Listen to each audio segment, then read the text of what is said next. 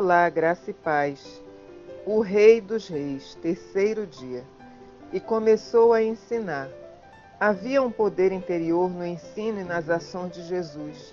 Isso deixava as pessoas admiradas. Eles foram para Cafarnaum. E logo que chegou o sábado, Jesus entrou na sinagoga e começou a ensinar. Todos ficavam maravilhados com seu ensino, porque lhes ensinava como alguém que tem autoridade e não como os mestres da lei.